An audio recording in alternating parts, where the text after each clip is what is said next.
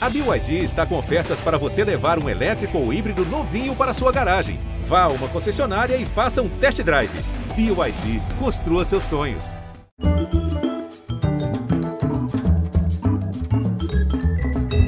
Olá, bem-vindos, muito boa noite. Incomuns que são, os olhos dela confirmam o lugar comum. São mesmo amplas janelas por onde se avista sua alma de artista generosa. É uma atriz que, para vestir um personagem, procura se despir de si mesma para deixar o outro ser a invadir. Sorte nossa que essa portuguesa cosmopolita ainda se diga apaixonada pelo nosso Brasil.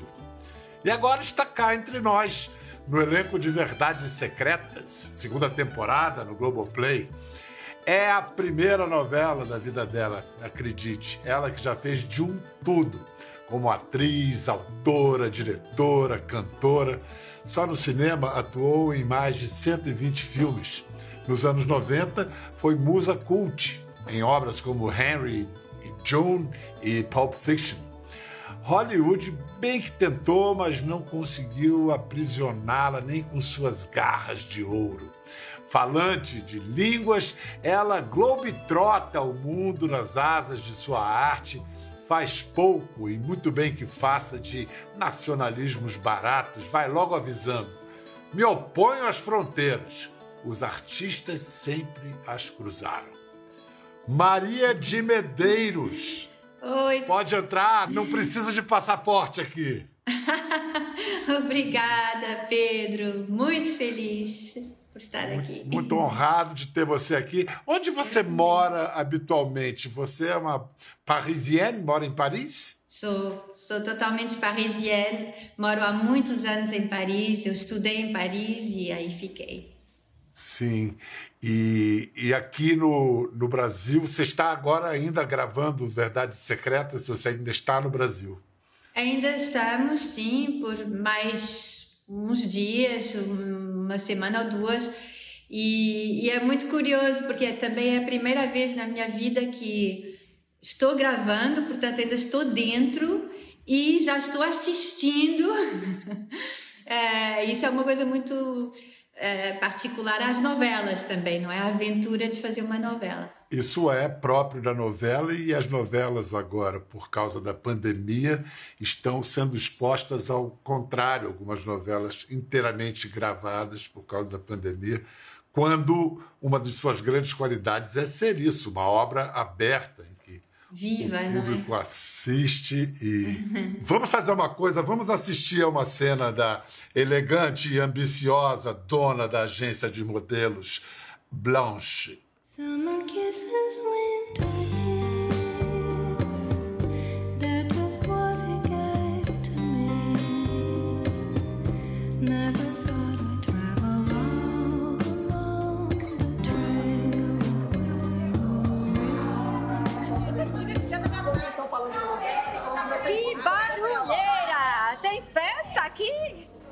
Musa poderosa! Que bom que você chegou. Olha só quem tá aqui. Angel, eu lhe apresento Blanche Labelle, a dona da agência. Amor, você pode receber a querida Angel? Tem altura, beleza. Parou a carreira por quê? Eu me casei, mas eu perdi meu marido. Ah, sinto muito. Hum, absoluta. Ela, ela é esplêndida, maravilhosa. Senta, Angel. Fiz que menos. Deixa eu tirar minhas conclusões. Angel. Você já tinha feito é, maratona antes? Não, é totalmente, mas tenho esse sentimento de estar fazendo uma maratona, não é? De, de um exercício totalmente atlético, porque é, são grandes quantidades de texto, de situações, é, num prazo muito longo, não é? Então a gente tem tem que ter uma disciplina atlética praticamente. Para mim é novidade, para os atores brasileiros não é, eles estão super acostumados. Estou muito impressionada com os nossos diretores na novela, que são todos ótimos, e, e a Mora escolheu vários diretores que vêm do cinema, e, e, e a, a, a rapidez com a qual a gente tem que, que resolver uma cena, cenas complicadas, muitas vezes muito complicadas, com muita gente, e pá, pá, pá, pá, pá, aquela coisa tem que ir super rápido. E isso é, é, é super divertido para mim. É, essa qualidade, quando bem aplicada, do caráter brasileiro, essa capacidade do improviso, né? Exato, improviso como arte. Vicky, já sei o que você quer. Angel foi presa. A Angel tá com um filho doente e ela tá sem grana. A agência precisa pagar um advogado. Eu não me lembro de alguma vez ter oferecido serviços jurídicos gratuitos. Ofereci? É muito impressionante como você fala brasileiro. Você fala brasileiro. Você já sabe sotaque carioca e sotaque paulista também? É, sei, mas eu optei por uma coisa um pouquinho mais carioca, porque tem os x que são, que são por preguiça, na verdade, que eu estou falando no improviso com você. Mas eh, quando tenho o texto, quando aprendo o texto, me esforço um pouco mais. E foi muito engraçado, porque quando estive aqui fazendo a peça de teatro aos nossos filhos, com a Laura Castro, a gente era duas em cena. E, e o público muitas vezes perguntava assim no final assim, qual é que é a portuguesa? que maravilha! Nossa, que é o melhor elogio impossível. É, não, Agora, eu ficava super. é, como é que você começou para passar do luso para o brasileiro? Em primeiro lugar, traz de volta ah, as vogais, né? É, abre tudo. abre tudo. Mas também tem que controlar para não abrir demais, porque fica meio caricato assim, né? E depois é deixar fluir também, é o, é, é o ouvido que, que trabalha, né?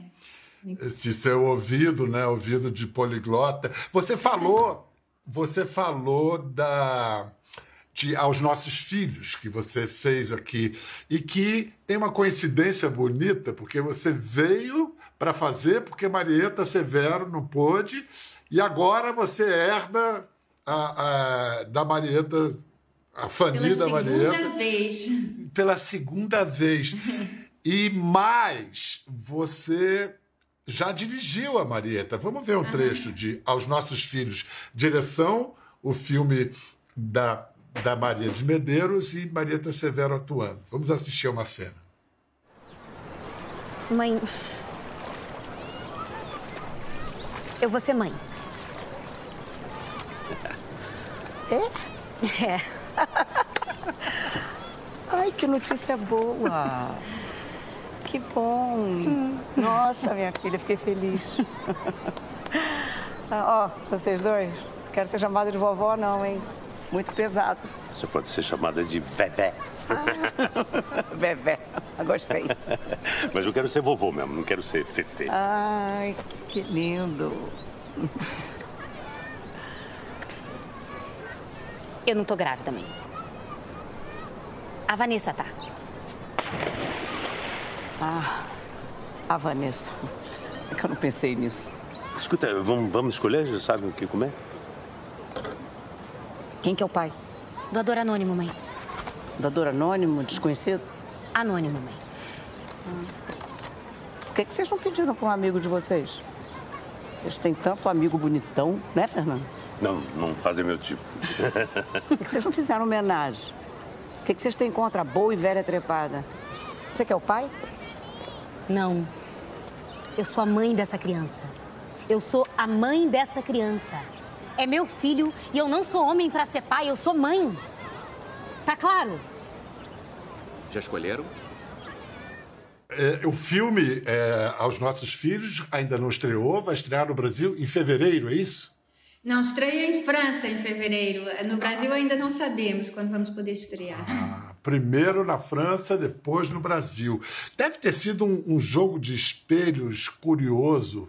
Um personagem que você já fez, você dirigindo outra atriz. É, Como você lidou com isso? Qual foi a riqueza dessa, dessa dialética? Então, a peça da Laura, o filme é tirado da peça da Laura, aos nossos filhos. E a peça é só mãe e filha. Então, são, as duas têm argumentos muito bons, muito válidos. É uma coisa que eu gostei muito na peça, que acho que era uma coisa que a gente dividia com o público é que a, gente ouvia uma e dizia, ah, ela tem razão. Aí ouvia outra dizer o oposto, dizia, ah, nossa, ela tem razão. Eu acho que o teatro também serve para isso, não é? Para a gente pensar as coisas.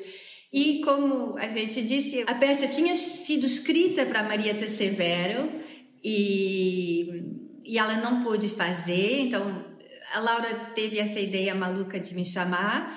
Uh, eu cheguei, foi uma belíssima aventura, uma super turnê pelo Brasil. Veio a ideia do filme, naturalmente veio a ideia de chamar a Marieta de novo. O papel era dela e também eu não acredito no, no teatro funciona a gente se, se assumir muito, duas décadas mais, não é? Mas, mas no, no, no, cinema não funciona, eu odeio aquelas coisas pegadas na cara para envelhecer os atores e tal. Então era evidente que era a Marieta e foi maravilhoso chamar ela ela de volta e é, é outra Vevé, é assim, e a Marieta insistiu muito em fazer outra, de qualquer maneira ia ser outra. Então foi engraçado porque fizemos o mesmo papel, mas são duas Vevés completamente diferentes, assim como a, a, a Fanny e a Blanche são totalmente diferentes também. A Marieta esteve há pouco aqui no nosso programa, programa que fizemos com ela vai ao ar sexta-feira agora. Ela mandou um recado para você. Ah! Ô oh, Maria, que prazer falar com você. Olha, entregar a Fanny para você é realmente maravilhoso. Eu assisti ontem o primeiro capítulo e fiquei muito feliz de ser você. Já vi ali os caminhos que você vai percorrer. Foi muito bom ser dirigida por você e agora nós temos esse, esse personagem em comum. É muito bom, fico muito feliz. Um grande beijo. Nossa, tá você me pegou de surpresa, estou aqui emocionada. que lindo! Agradeço muito a Marieta, nossa. Estou muito curioso para ver o filme. O que você disse sobre o filme é de uma atualidade sobre a convivência social e política no Brasil e no mundo, de reconhecer que as pessoas têm sistemas de valores diferentes, podem ter as suas razões e conviver assim mesmo. Né? Isso é, é, uma questão central da atualidade. Uhum. Aliás, vamos falar de um ator que tem posições políticas muito firmes. Ele, ele vive a política com grande paixão, Wagner Moura, e, como se diz em, em Portugal, está a estrear não está estreando, o Marighella, o filme que ele dirigiu. E ele disse que ele não se considera um diretor, mas um ator que dirigiu atores num filme. Você se sente parecido? Engraçado, eu sinto isso quando, quando canto. Sinto que realmente não estou no meu. Ou seja, sou não me considero uma cantora, me considero uma atriz que canta, ou seja, alguém que está pisando num chão que lhe é um pouco alheio, não é? E assumindo isso. Mas no cinema eu não, não sinto isso, porque eu cheguei ao cinema um pouco por de surpresa, assim, pela mão de um diretor muito louco português que se chama João César Monteiro, uh, que é um dos grandes diretores do cinema português, já faleceu há muitos anos uh, louquíssimo. E, e, ele me levou para o cinema com 15 anos. E aí comecei a trabalhar como atriz e depois estudei, etc. Mas, mas sempre quis estar também do outro lado da câmara. Sempre me fascinou a, a, a composição da imagem. Então, é, não tenho essa sensação como quando canto de estar em outro terreno. Escuta, eu vou mostrar agora a Maria de Medeiros é, cantando. Na verdade, a intérprete Maria de Medeiros no palco nos dando O Que Será de Chico Buarque.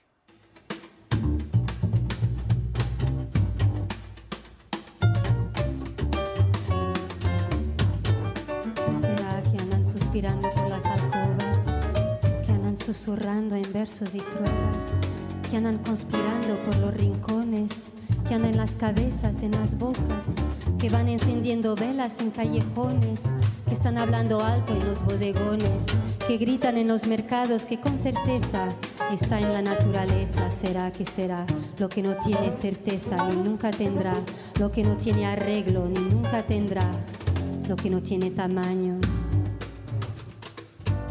O que será, que será?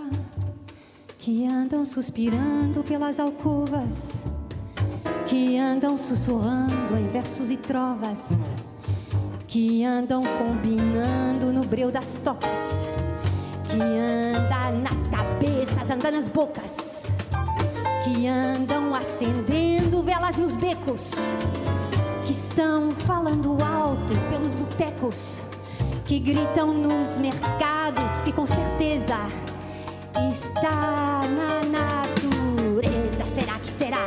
O que não tem certeza nem nunca terá. O que não tem conserto nem nunca terá. O que não tem tamanho. Uh! Adorei, né? Porque tem jazz, tem rap, tem jazz e, e- e é visível a sua transformação do espanhol para o português. Parece virou outra pessoa, né? Você tem uma, uma certa poliglotia, né? Porque você fala a linguagem do cinema, fala a linguagem do, do teatro, da canção. E você é poliglota, você fala seis línguas. Quando você fala, você, tem, você fala seis línguas, são seis personalidades diferentes? É, isso é muito interessante nas línguas. Bom, eu devo dizer que falo seis línguas porque aprendi três na infância e com três de base não custa nada aprender línguas quando você é uma criança. É verdade que eu notei que cada língua te, te obriga a, a assumir um- uma personagem ligeiramente diferente, porque uma língua é uma visão do mundo, não é? Ah, corresponde a uma visão do mundo. E eu notei de fato que se falo francês, a minha personagem, que, que é eu também, não é? Mas, mas eh, fica mais analítica, mais, mais ligada às palavras. Ahm, quando falo português de Portugal, por exemplo, é talvez a língua mais difícil para mim, para atuar. Por quê? Porque, porque aí a mais mínima intuação quer dizer alguma coisa, carrega um sentimento. É é a língua que mais sentimento carrega, mais, ah, mais evocações, é a que dialoga diretamente com o inconsciente e tal. Ah, adoro o espanhol porque me obriga a ser outra pessoa completamente, sobretudo o espanhol castelhano, né, que é uma coisa muito direta. E eles têm uma forma. É engraçado, o castelhano assusta muitas vezes as pessoas por ser tão metralhador. Parece, tão parece grosseiro, é? É, na verdade, É. é, eu tenho uma leitura de que é uma delicadeza, não é uma grosseria. O ser direto tem momentos que ser direto é uma delicadeza, não é? É verdade. Olha, a Maria de Medeiros dirigiu um filme que virou, acabou virando a, a, peça audiovisual, o documento em ficção da bela Revolução dos Cravos, daquele 25 de abril. É o seu primeiro, foi o seu primeiro filme como diretora, né? Foi o primeiro longa, eu já tinha feito outros Primeiro filmes, mas longa. muito mais é, experimentais. Mas você botou logo a régua lá em cima, né? O sarrafo, a barra alta. É porque a gente não sabe quando a gente pode fazer um segundo filme, né? Então, mas foi realmente um objetivo de vida para mim fazer esse filme. Eu foi uma uma teimosia de 13 anos e eu acho que no final eh, me deram um orçamento, me deram dinheiro para fazer porque já não aguentavam mais comigo todos os anos pedindo, né? E por causa desse filme também que você não ficou em Hollywood, né? Sim, certamente, porque eu tinha, eu tava, tava, era minha obsessão fazer esse filme, é, era, era um objetivo vital.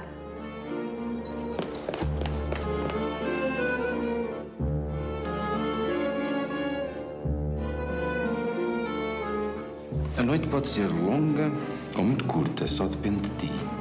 Isto é um levantamento militar. Pode-se entrar? Um momento que eu vou ver se pode ser. A noite é nossa. Em cada esquina um amigo. Mas agora sei que há momentos em que a única solução é desobedecer. Rosto igual. Estado. Qual de estado de merda é esta?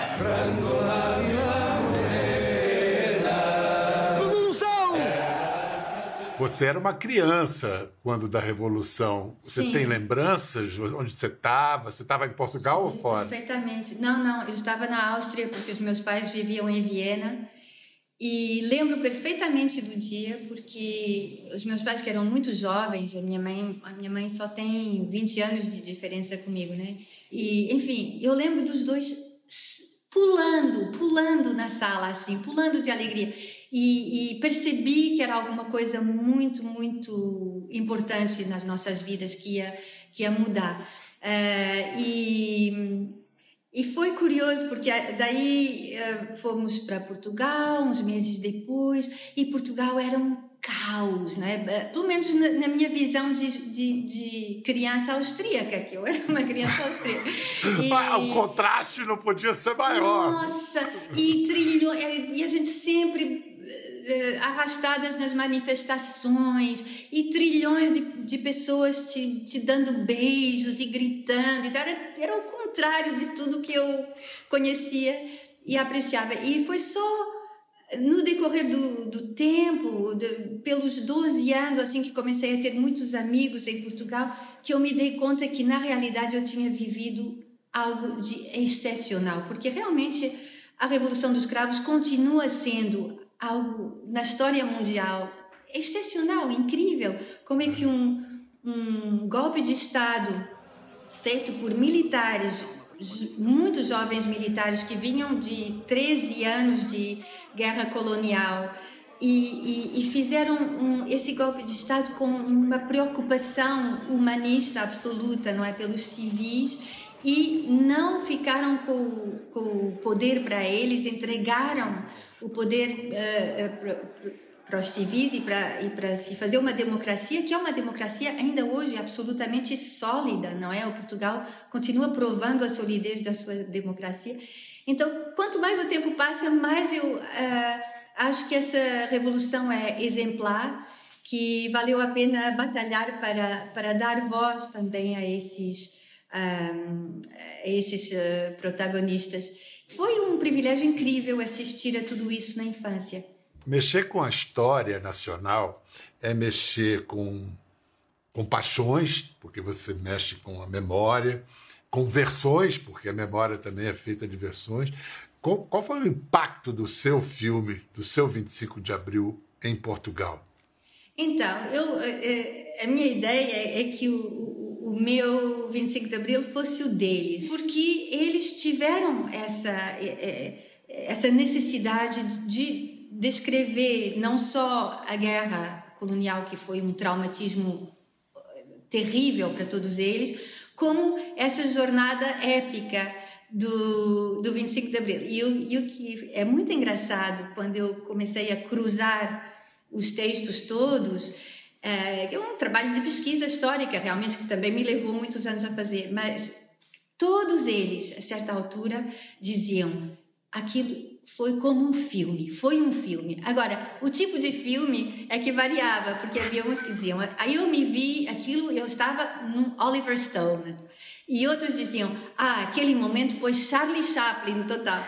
Então, minha ideia era restituir o filme deles, o filme eh, que eles viram, e porque o filme são 24 horas e, e, que é um filme que está entre Oliver Stone e Charlie Chaplin, está lá no, num lugar estranho aí. E, e nesse, esse foi o meu objetivo e trabalhei nesse sentido e eu creio que os militares que nunca duvidaram da minha legitimidade enquanto mulher e jovem uh, de outra geração, etc., sempre, sempre apoiaram e ajudaram uh, em tudo, porque acho que eles reconheceram isso, que, eu, que, que, que a minha ideia era dar a visão deles. Mas eu sempre disse que o 25 de Abril não é, não é um filme, são muitas histórias por contar, são muitos filmes, muitas perspectivas possíveis. As armas ou eu abato este Palerma. Sabes, tudo o que ele está a fazer hoje podes ter certeza que o faz por ti. Nunca mais havemos de matar. É o dia mais belo da minha vida. E provavelmente também da tua, e tu pões-te a falar de farsa.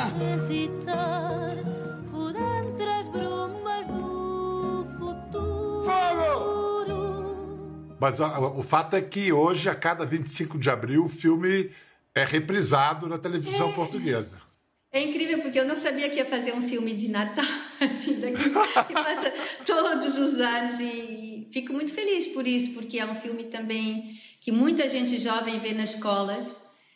Você, em 2013, disse para o nosso querido, saudoso Antônio Abujanra, no programa Provocações, você disse que, na verdade, a entrevista, no, no- você estava falando sobre a crise de 2013, eh, quando o governo português fechou o Ministério da Cultura, incitou o desprestígio dos artistas.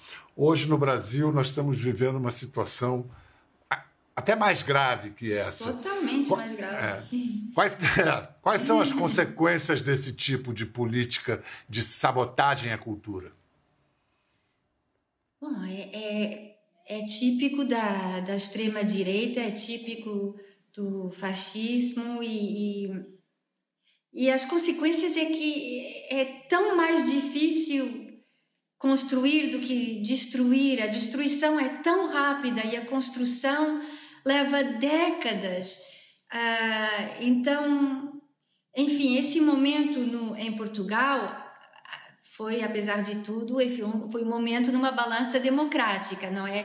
É, é certo que as políticas de direita não têm favorecido eh, os, os, os artistas e a cultura, e às vezes nem de esquerda favorecem o suficiente. Ah, mas aqui no Brasil, eu acho que a, que se está vivendo é uma regressão civilizacional muito, muito grave, que eu não sei em quanto tempo se poderá eh, recuperar.